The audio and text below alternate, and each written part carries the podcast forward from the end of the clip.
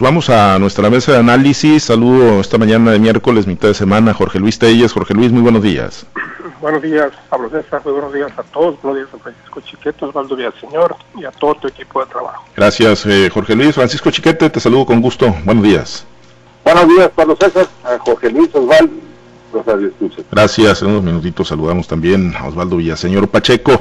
Y bueno, mientras que los partidos políticos aquí en Sinaloa terminan por acomodarse, hay, hay mucho ruido, muchas versiones, especulaciones, ¿no? De lo que podría ocurrir, pero bueno, pues están en ese terreno todavía de las especulaciones, eh, se esperan decisiones importantes de aquí al fin de semana. Eh, hoy ya trasciende también, pues, el tema de Estrada Ferreiro, de que podría o que va a solicitar licencia, y es un tema importante, pero bueno, hay dos que acapararon la agenda nacional ayer, entre ayer y hoy, eh, y que bueno, pues eh, son, vale la pena abordarlos. Uno de ellos es la aprobación de la iniciativa preferente enviada por el presidente Andrés Manuel López Obrador. Digo, finalmente, pues yo creo para nadie, con la mayoría apabullante que tiene en el Congreso de la Unión, particularmente en San Lázaro, pues no, no era un, eh, para nadie iba a ser un secreto que, que se aprobara, ¿no? Además era mayoría simple, ni siquiera es una reforma constitucional.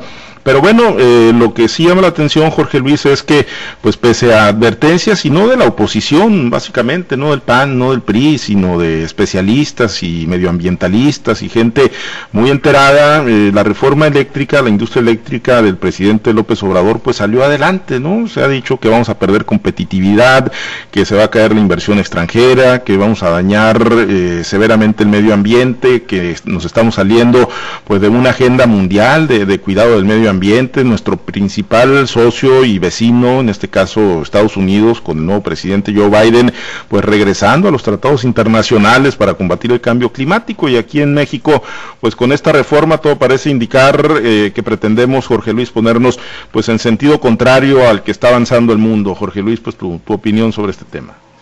Sí, buenos días de nuevo.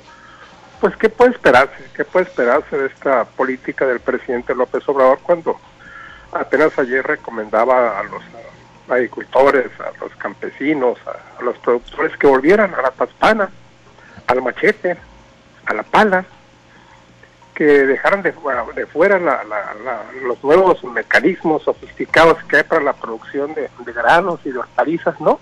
Que usen pala, que usen machete, para que generen más empleos. Mira nomás que salida. Esto me recuerda a un comercial de un spot que hizo cuando andaba en campaña, o creo que ya era presidente electo, cuando publicó ahí un video donde está él en una, pues en una aldea, una comunidad alejada, donde está un burrito dando la vuelta a un, a un molino, no sé si era molino de esos que fabricaban azúcar antes o lo que hubiera sido, con un campesino ahí arreando el burrito y diciendo que eso era un ejemplo para México. Entonces esto da una idea muy clara de cómo piensa el presidente, pero otra idea todavía más importante, cómo ¿Qué pasa cuando en un país el, presidente ejerce los tres poderes al mismo tiempo y además los ejerce de una manera prácticamente omnipotente? No se le cambió una sola coma, un solo punto a la iniciativa que manda el Congreso a la Cámara de Diputados y la votación pues es abrumadoramente, no unánime, pero abrumadoramente mayoritaria, 304 votos a favor, 169 en contra y cuatro abstenciones quedaron un total de 487, que habla también de que fue una gran asistencia a la Cámara, de 500 diputados únicamente 13 estuvieron ausentes, pues lo que da una idea de que los uh, de Morena pues tenían que asistir, ¿no? Para cuidar cualquier eventualidad. Y los de la oposición pues también, para ver si por ahí en una, una de ellas hacían el gran milagro, lo que no ocurrió. Como tú dices, no lo dicen los políticos, lo dicen los especialistas, una iniciativa como la se aprobó esta madrugada, pues es un atentado contra, contra el medio ambiente. ¿Por qué? Porque em, deja por fuera el uso de las, eh, de las eh, energías sanas, como la industria eólica, a la que el presidente se ha referido de manera despectiva, igual y como lo hacía Trump, por cierto, en Estados Unidos, que va a provocar el encarecimiento de las tarifas y lo peor, que va a inhibir la inversión, tanto la nacional como la extranjera, en la industria eléctrica. Ya recientemente como para abonar, para echarle pimienta al caldo, pues vinieron estos apagones en la Comisión Federal de Electricidad, que bueno, a lo mejor sí es cierto que tuvieron su origen en la falta de combustible, la falta de gas que se dio en el estado de Texas, donde, se suministra el gas que Comisión Federal de Electricidad para generar la energía eléctrica. Pero días antes, ustedes lo deben de recordar, el presidente dijo, o no sé si lo dijo, si fue una conferencia de, un año atrás, pero dijo claramente que México, los gobiernos neoliberales habían comprado gas suficiente para 30 años, que en 30 años no se iba a ocupar gas, entonces que lo iba a vender ese gas, que porque para qué, que era únicamente para embolsarse ese dinero, que no tenía caso tener tanto gas, además no hay dónde almacenarlo, y que lo iba a vender. Creo que fue, y a los que pasaron dos o tres días para que esta afirmación de López Obrador se viniera a pique, se viniera a pique como, pues, eh, de manera catastrófica. Entonces, pues ahí está cómo piensa el presidente una manera muy clara de cómo piensa el presidente, una manera muy clara de cómo se ejerce el poder en México. Y hay que decirlo también, esto no es nada nuevo, es exactamente lo que hacía el PRI, pero pues aquí se prometió un cambio que lamentablemente no se ha cumplido. Y bueno, lo que ayer, lo que ayer emanó de la, del Congreso de la Unión, pues también hay que decirlo, es, es, reflejo de la representación democrática que, que, tenemos en este momento, ¿no? Electa formalmente por la vía de las instituciones y del voto mayoritario de los ciudadanos en el, en el 2018, ¿no? Por ese lado, pues tiene ese beneficio, tiene ese gran respaldo en su movimiento y en las decisiones y en su visión de país el presidente Andrés Manuel López Obrador. Chiquete, eh, pero bueno, ayer de las justificaciones que dio Morena en este, pues si se le puede llamar debate, ¿no? Hubo reservas de más de 400 artículos, aunque al final de cuentas una a una fueron cayendo por, por la apabullante mayoría que tienen Morena y sus aliados.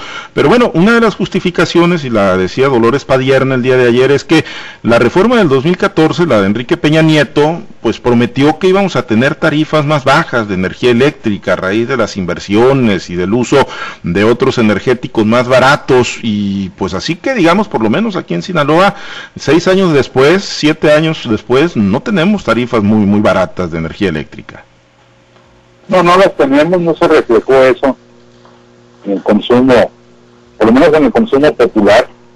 Entiendo que en el aspecto de la industria hubo mayores facilidades para que grandes conglomerados, aquí en el caso de, de Mazatlán, por ejemplo, INSA, que es la, la pesquera más importante de, de toda Latinoamérica, y Café Marino, cambiaron sus eh, formas de consumo y entonces dejaron de depender tan directamente de la Comisión Federal de Electricidad, compraron gas, a pesar de que aquí no hay gasoducto, y con eso abatieron de manera importante sus costos de operación. Ahí sí, esas facilidades que hubo les permitieron a los empresarios tener estos ahorros. la gente no, nosotros siempre seguimos pagando cada vez más y cada vez más. Eh, pero tampoco se ofrece la posibilidad con esta con esta reforma, por el contrario, como ya se ha explicado, si por darle Comisión Federal de Electricidad va a comprar la energía más cara, pues el que va a pagar eso es el pueblo. De los días, o nos aumentan las tarifas, lo cual no les gusta a López Obrador, o le meten ahí un subsidio adicional para que no se note el encarecimiento y de todos modos somos perjudicados porque ese dinero, en lugar de ir a las obras que se necesitan, a los proyectos que se requieren, pues se van a ir a subsidiar una apariencia que no, que no va a ser una realidad y que cualquiera pueda tronar. El, el presidente, pues como dice Jorge Luis, ejerció el poder absoluto, a un modo y ello no le impide seguir diciendo de tiempo en tiempo que ya no hay un poder de poderes, cuando se le, se le da la lengua y dice ni una coma se le va a cambiar y ni una coma se le cambie. Pero además, eh, ya, ya, pues ya fue para adelante. Ya ahí en la mañanera dice el presidente que los abogados que defiendan a las empresas que entran en litigio son traidores a la patria. ¿Y de qué se trata? De irse peleando con todo el mundo, con todos los gremios, con todo el que tenga algo que expresar diferente al gobierno. Yo no creo que esa sea la tarea de un gobernante, por muy radical que sea, por muy transformador que quiera ser. No es enfrentando a mexicanos contra mexicanos. Si hay una, un empleo de, abogado de una empresa extranjera, pues es porque la ley lo permite. No es porque pueda decir, este, a este no le voy a chambear porque voy a traicionar al país. Yo creo que estamos entrando en una vorágine de radicalización que, que no va a permitir ni cumplir los propósitos de la cuarta transformación, ni tampoco detener las irregularidades, porque entre más se radicaliza el presidente, más se radicaliza su base social y más se golpea en las redes, en los medios, por todos los medios a su alcance, a las personas que sienten que ya no son este, críticos, ya son enemigos, ya son contrincantes. Esto es lo, grave que está pasando en el país.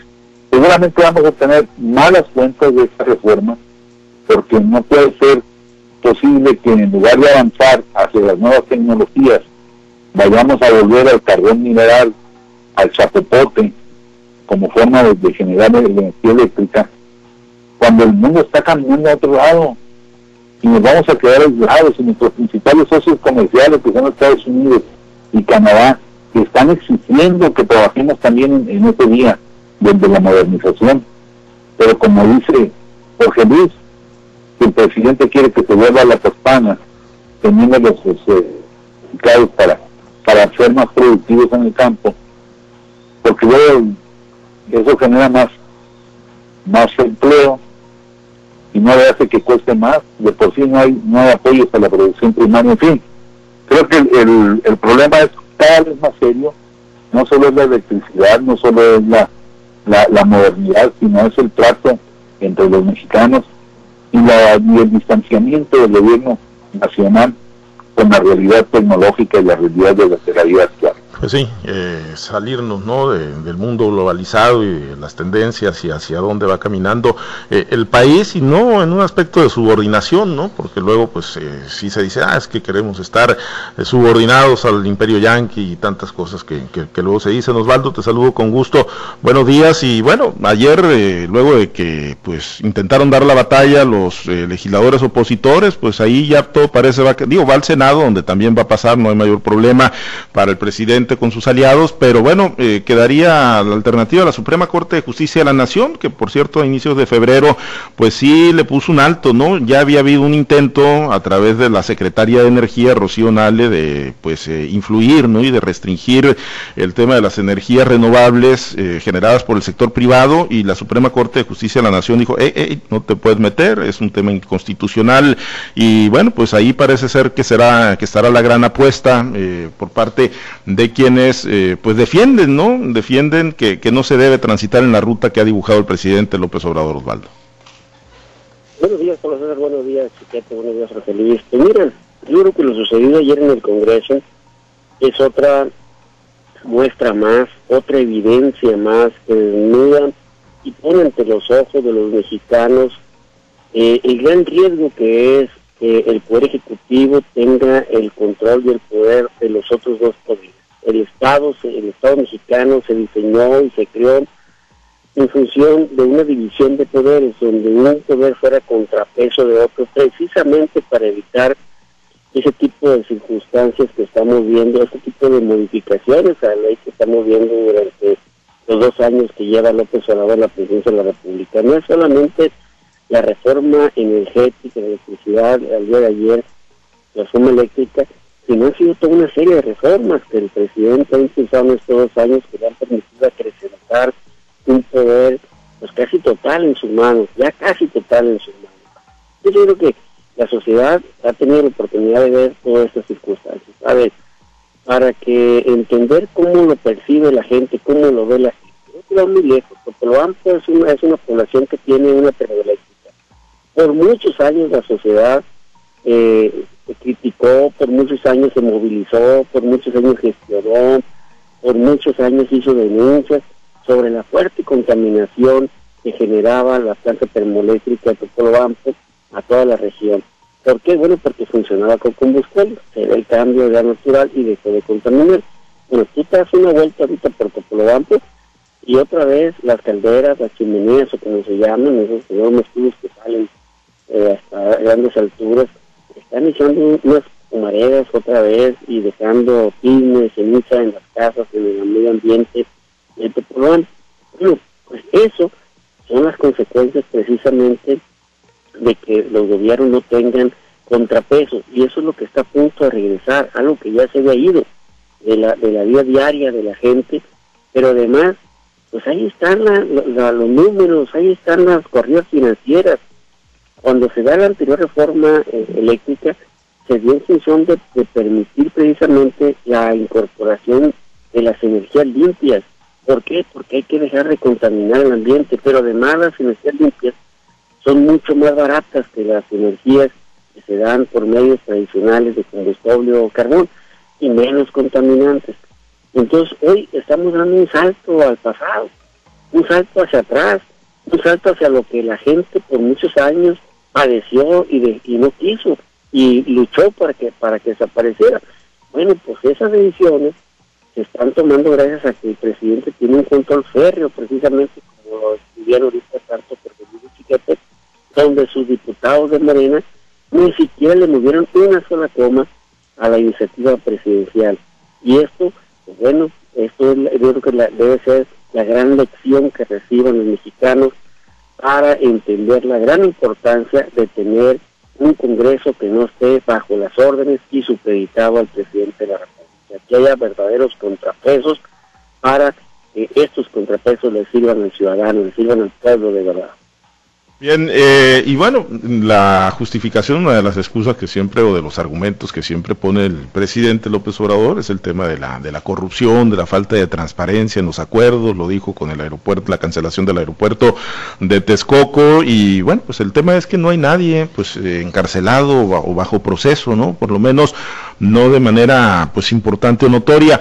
Pero bueno, ayer eh, se dio Jorge Luis eh, la solicitud de desafuero por parte de la Fiscalía General de la República para un gobernador, un gobernador, Francisco Javier García Cabeza de Vaca, gobernador de Tamaulipas, por la probable comisión de delitos de delincuencia organizada, operaciones con recursos de procedencia ilícita y defraudación fiscal equiparada. Llegó ya eh, a la Junta de Coordinación Política, se va a establecer la sección instructora o la comisión instructora para tratar pues, de proceder al desafuero de, de un gobernador actualmente en función pues en medio de un proceso electoral. ¿Qué mensaje manda esto Jorge Luis? ¿Mero distractor o, verdaderamente ánimo de, hacer justicia ante posibles eh, delitos, llevarlo a juicio a, este mandatario? ¿O es eh, el mensaje político para los gobernadores de oposición, señores? En medio del proceso electoral no los quiero operando políticamente. Yo creo que es un mensaje de alto contenido político. Y esto prevé un enfrentamiento entre dos fuerzas. Hay que recordar que hace dos años, Tamaulipas fue el primer estado, las primeras elecciones que hubo después de, del tsunami del 2018, donde hubo elecciones, por ahí otros, creo que seis estados donde hubo, donde hubo elecciones en el 2017, en el 2019. Em, Francisco Javier García, cabeza de vaca, gobernador de Tamaulipas, demostró que es posible ganar de a Morena. ¿Y cómo lo demostró? Pues ganando prácticamente todas las diputaciones que se disputaron esa vez en el Congreso del Estado. Creo que Moreno ganó más que una o dos por el principio de representación proporcional. Ahí arrasó el PAN en el estado de Tamaulipas. Lo cual quiere decir que tiene un gran control él sobre, sobre el Congreso. Es lo mismo, ¿no? López Obrador tiene gran control sobre el Congreso de la Unión. ¿Por qué? Porque son diputados suyos. Aquí es el mismo caso. En Tamaulipas son diputados de, de son diputados del gobernador porque pues ganaron las elecciones de manera contundente, hay que decirlo también. Las acusaciones son muy serias y además ya son acusaciones directamente de la fiscalía. Son por delincuencia organizada, por operación con recursos de procedencia ilícita, por defraudación fiscal equiparada y hay un señalamiento directo y una intervención muy clara de la de la Cámara de Diputados. no sé si, si sea si proceda que sea la Cámara Federal la que emite un juicio de desafuero o esto necesariamente tenga que llegar a la Cámara Local de Diputados. Yo creo que es lo segundo, ¿no? Porque entonces está pintado el poder legislativo en los estados o qué, o qué está pasando. A mi juicio, como yo interpreto, es está promoviendo ahí en la Ciudad de México, pero tendrá que ser el Congreso de ese estado el que diga la última palabra. Por eso, eh, visualizando un enfrentamiento brutal entre estas dos fuerzas, en un estado en la que sencillamente Morena no ha podido, no ha podido penetrar. No sé si sea por la fuerza, como lo esté haciendo, o cuál es la manera, pero aquí está una muestra muy clara. Esta, este, este asunto va, va a trascender, va a dar mucho de qué hablar en los próximos días. ¿Por qué? Porque no es una versión, es un rumor, no es un rumor, ya es una confirmación clara de que hay una denuncia contra el gobernador de Tamaulipas y por delitos graves. Los tres delitos que se le acusan son graves y son delitos para, para que le pueden costar el fuero y que lo pueden llevar a la cárcel. Claro, pues él ya, ya presentó sus primeras, eh, ya dio sus primeras respuestas y donde habla precisamente de esto, de que hay una persecución política y, y, yo me quedo, me quedo con eso que tú acabas de decir, Pablo César. Eh, dice Osvaldo que cosas peores vamos a ver, dijo la Biblia, y bueno, pues ya las estamos viendo, ¿no? Esto es una muestra muy clara de que son tiros de calentamiento para la verdadera contienda que de hecho ya la estamos viviendo con todas estas situaciones y van a venir más. Yo creo que esto se pone muy interesante.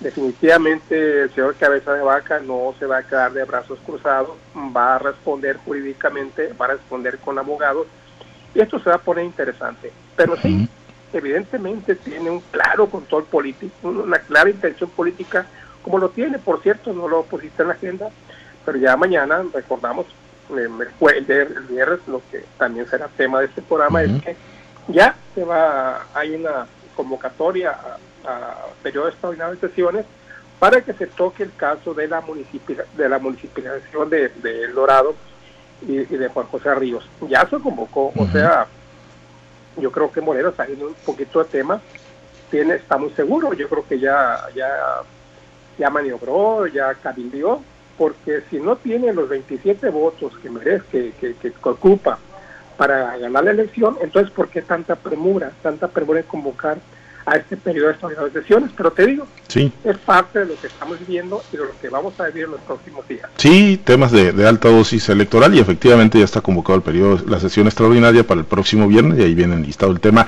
de Juan José Ríos y del Dorado Chiquete. Bueno, ya el fiscal, efectivamente Alejandro Germanero confirmaba que, que sí, han solicitado el desafuero ante la Cámara de Diputados y pues está esto como para que el resto de los gobernadores, o por lo menos los gobernadores opositores al presidente López Obrador, pongan sus barbas a remojar ahí por lo de Francisco Javier García Cabeza de Vaca, chiquete? Sí, por supuesto. Es, es obviamente un mensaje político de muy alto nivel, de, de, muy poca o muy poco ocultamiento, nada de que tira la piedra y esconde la mano, que se vea quién está haciendo esto. Habrá que ver qué hace la CONAGO, a ver qué, habrá que ver qué hace este grupo de gobernadores en el que está cabeza de vaca, que ha sido más radical que la CONAGO, que ha estado pues exigiendo nuevas condiciones, incluso un nuevo trato fiscal. Y habrá que ver hasta dónde está dispuesto el presidente a incendiar al, país antes de la elección. Yo creo que lo, que al presidente le ha favorecido mucho es precisamente la polarización y así allá va esto. A decir están contra mí y los que están contra mí están apoyando al crimen organizado. Esto de primaria la, el planteamiento, pero ha sido efectivo. La sociedad mexicana ha estado atendiendo los con la forma en que se le remueven los, las emociones, los sentimientos.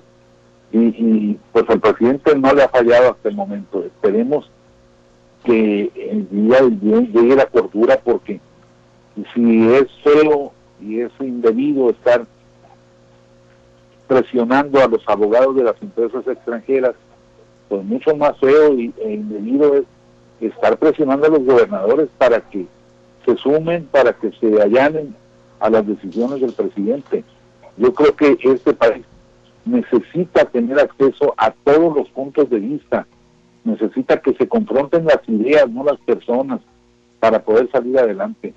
Pero eso es lo que no quiere Lástima porque habían construido una gran oportunidad para convencer a la sociedad de esa vía alterna que estaban ofreciendo y que no han sabido concretar. Sí, la, la, realidad, pues ahí está, eh, la polarización eh, muy grande, Osvaldo, pues eh, con tu pues opinión sobre este tema nos despedimos, estamos ya prácticamente sobre el tiempo, pero bueno, sí, hay muchos gobernadores, Osvaldo, que, o hay algunos gobernadores, yo diría el de Sinaloa es uno de ellos, Quirino Ordaz, pues que ha decidido o ha preferido mantener la fiesta en paz, como se dice coloquialmente con el presidente, no se ha subido al ring, a diferencia de lo que se ha ocurrido con otros, digo, tampoco es que haya señalamientos y escándalos, ¿no? Que, envuelvan en este momento al gobernador al nivel de señalamientos como los que sí se están haciendo como Francisco Javier Cabeza de Vaca. Pero bueno, eh, independientemente de cuál haya sido la relación, los gobernadores opositores, todos, pues eh, tendrán eh, que estar atentos ante una posible embestida del gobierno federal, del poder, del garrote, como se dice coloquialmente, en el marco de este proceso electoral. Es muy evidente, dicen que en política no hay casualidad el presidente de la República le manda una carta a los gobernadores donde les pide y les dice que no metan las manos en el proceso electoral, que no desvíen recursos públicos hacia las campañas. Pero el mismo día eh, se sabe, por ejemplo, de todo eh, esa operación que trae el presidente con los siervos de la elección y tiene que desvío de recursos públicos hacia el utilizamiento electoral. Se sabe el uso electoral que se le está dando a los vacunas el mismo día también se sabe de las alianzas que teje el presidente con el centro, porque los no son de gratis, hay que decirlo. Y el mismo día, pues también se da eh, esta, este fuerte encontronazo con los gobernadores al ordenar a la propia Fiscalía de la República que inicie un proceso de desafuero en contra de uno de los gobernadores que más críticos ha sido en contra del presidente. No hay que olvidar que Javier Vaca, en presencia del presidente en una visita a su estado, pues prácticamente lo siguió y lo retó. Y hoy pues estamos viendo cómo llega en el momento oportuno el desquite o la venganza del presidente a un gobernador que logró propinarle, creo que fue la primera derrota electoral en los locales, en procesos locales, después de que Moreno había arrasado en el 2018, y esta elección fue en 2019, si no ando mal de, los, de las fechas, entonces, yo creo que el presidente ya está desesperado, el presidente va por todo, está tratando de amarrar con todos los que pueda para ganar la elección que viene. Él sabe que la, el 21 es fundamental para que la 4T continúe o bien para que allá acabe todo y se acabe su gobierno. Entonces el presidente no va a tener ni límites y, y lo estamos viendo ya, recurrir a la judicialización de la política para frenar a sus adversarios ya no es cosa menor. Pero además, efectivamente, es un mensaje de, meterle temor al resto de los gobernadores, decirles, señores, aquí está el garrote, aquí está el garrote para todo aquel que no se doblegue, para todo aquel que no entienda que no debe meterse, porque el único que se puede meter soy yo, y lo está haciendo, y lo está haciendo con todo el presidente. No está metiendo las manos, está metiendo todo el cuerpo entero en el proceso electoral y se está jugando su futuro, pero incluso creo que el presidente ya entendió que se está jugando hasta su propia seguridad personal. Después de tanta exhibición, de tanta corrupción en su gobierno, pues bueno, no le queda otra más que apostarle a, meter todo para ganar la elección del 2021 y tener posibilidades de ganar el, el 2024. De otra manera, en el 2021 se acaba su gobierno en dado caso que pierda la Cámara de Diputados y pierda la medida de gobernación. Muy bien, pues temas importantes. Osvaldo, muchas gracias, excelente día. Habrá, que estar pensando, muchachos. Gracias, Jorge Luis, excelente día. Sí, buenos días a todos. Gracias, Francisco Chiquete, muy buen miércoles. Buen día, saludos para todos. Gracias a los compañeros operadores en las diferentes plazas de Grupo Chávez Radio. Tenemos a continuación Vivir Vale la Pena, como cada 24 de mes, el programa, dirigido por el licenciado y producido por el licenciado Roque Jesús Chávez López, en memoria de nuestro director fundador, don Roque Chávez Castro. Vivir Vale la Pena, ahorita unos minutitos más a través de las estaciones de Grupo Chávez Radio. Manténgase permanentemente conectado con nosotros a través de nuestro portal www.noticieroaltavoz.com. Soy Pablo César Espinosa, le deseo a usted que tenga un excelente y muy productivo día.